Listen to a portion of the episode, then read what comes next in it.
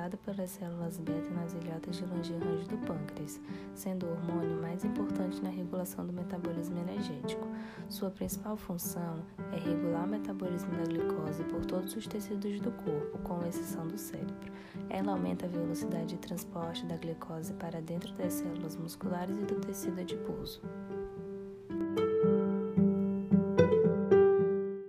Insulina possui três efeitos principais: estimula a captação de glicose pelas células, com exceção dos neurônios e hepatócitos, estimula o armazenamento de glicogênio hepático e muscular, estimula o armazenamento de aminoácidos no fígado e músculos e ácidos graxos.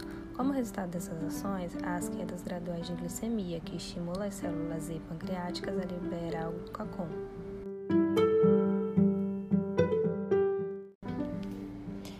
Estruturalmente, a insulina é uma proteína formada por duas cadeias polipeptídicas ligadas, contendo 21 aminoácidos na cadeia A e 30 aminoácidos na cadeia B, e apresentando ponte entre as cadeias, ou seja, elas se unem por ligações sulfeto.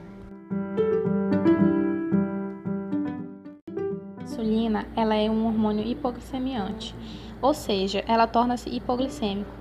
Como assim? Se liberar a insulina demais, a glicemia vai para baixo?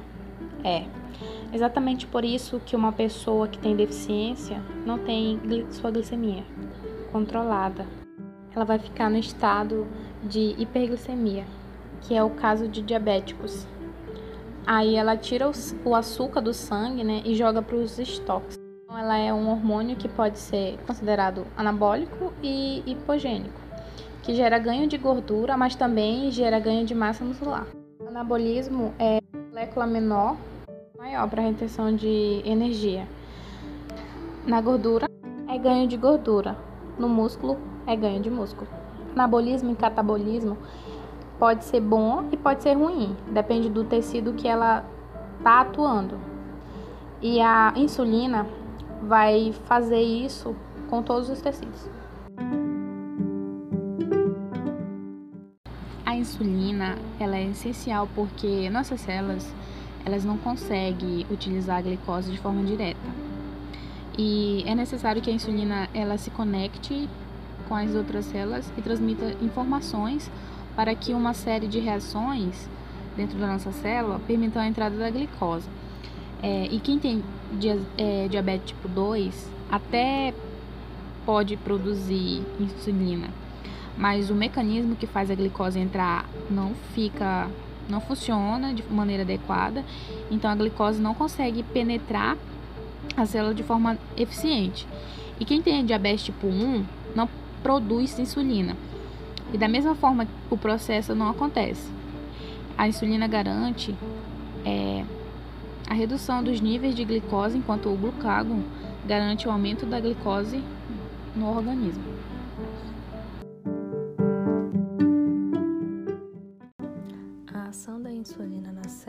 Inicia-se pela sua ligação ao receptor de membrana plasmática, ligação que ocorre com alta particularidade e afinidade, provocando mudanças conformacionais que desencadeiam reações modificadoras do metabolismo da célula-alvo, constituindo assim uma resposta celular.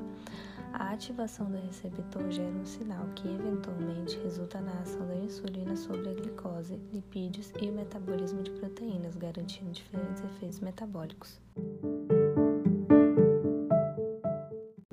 Os efeitos metabólicos são uma difusão facilitada que faz com que a glicose entre com maior velocidade na célula.